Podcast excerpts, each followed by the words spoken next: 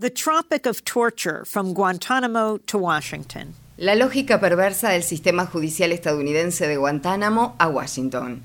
Amy Goodman y Dennis Monihan. All eyes are on the U.S. Senate this week for the impeachment trial of President Donald J. En Estados Unidos todas las miradas están puestas esta semana en el Senado, donde se desarrolla el juicio político contra el presidente Donald J. Trump. Trump es el tercer presidente que es sometido a un juicio de destitución en la historia del país. Mientras tanto, lejos de la mirada pública en la base naval de Estados Unidos en la bahía de Guantánamo, Cuba, se está desarrollando otro juicio importante.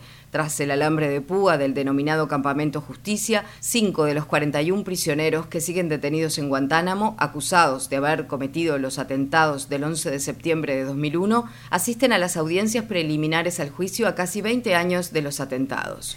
One witness this week is Dr. James Mitchell.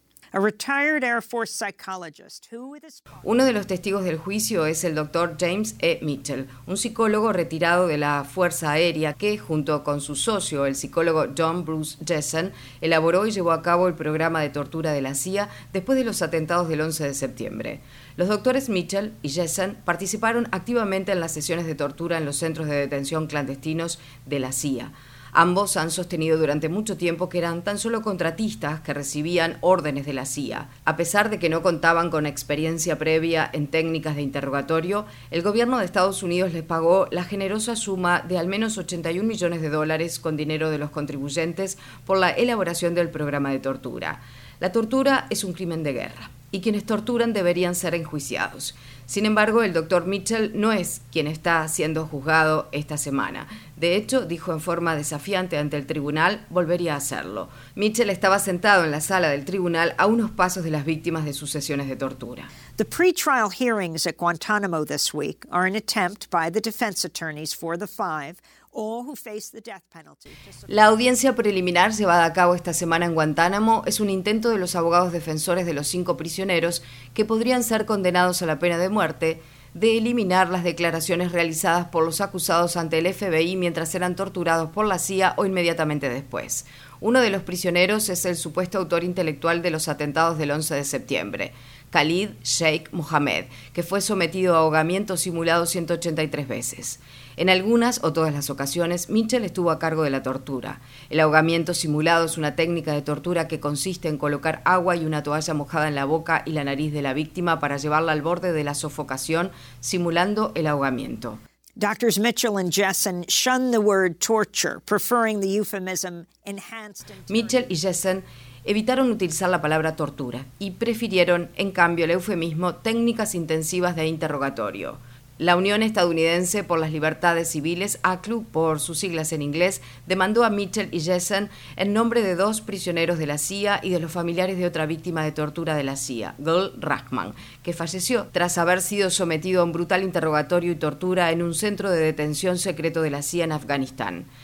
En la demanda, la ACLU resumió algunas de las técnicas intensivas de interrogatorio. Los métodos de tortura diseñados por Mitchell y Jessen que fueron utilizados contra los tres hombres incluyen golpearlos contra las paredes, colocarlos dentro de cajas similares a ataúdes, exponerlos a temperaturas extremas y a música estridente, hacerlos pasar hambre, infligirles diferentes tipos de tortura mediante el uso de agua, privarlos del sueño durante días y encadenarlos en posiciones sumamente incómodas a fin de provocarles dolor y mantenerlos despiertos durante varios días.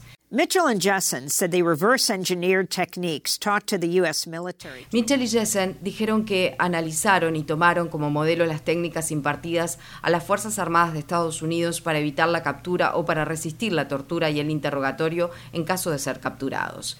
Ese programa de entrenamiento militar se denomina SERE, sigla que significa supervivencia, evasión, resistencia y escape.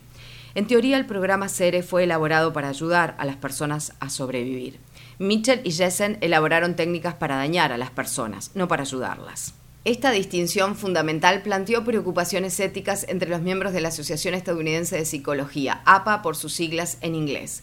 Las preocupaciones fueron desestimadas por la dirección de la organización que quería complacer al gobierno del entonces presidente George W. Bush. Durante años, psicólogos opuestos a la tortura llevaron a cabo una campaña para cuestionar la complicidad de la APA, la mayor asociación de psicólogos profesionales del mundo, con el Pentágono y la CIA. Finalmente se destituyó a los directores de la APA y la asociación prohibió a sus miembros participar en interrogatorios de ese tipo.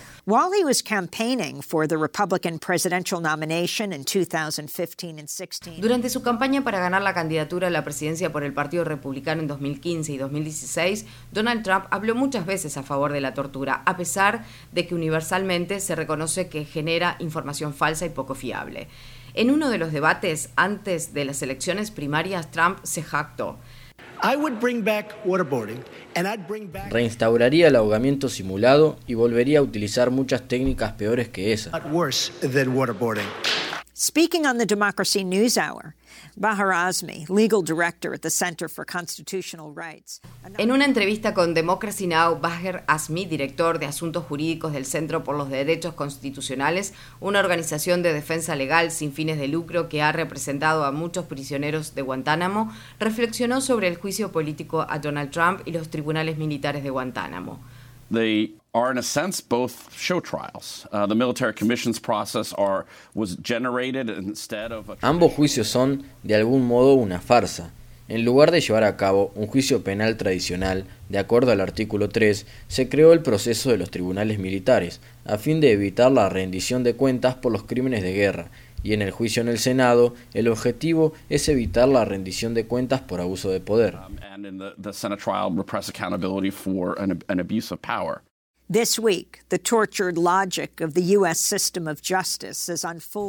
Desde Washington DC hasta la bahía de Guantánamo, esta semana ha quedado en evidencia la lógica perversa del sistema de justicia estadounidense.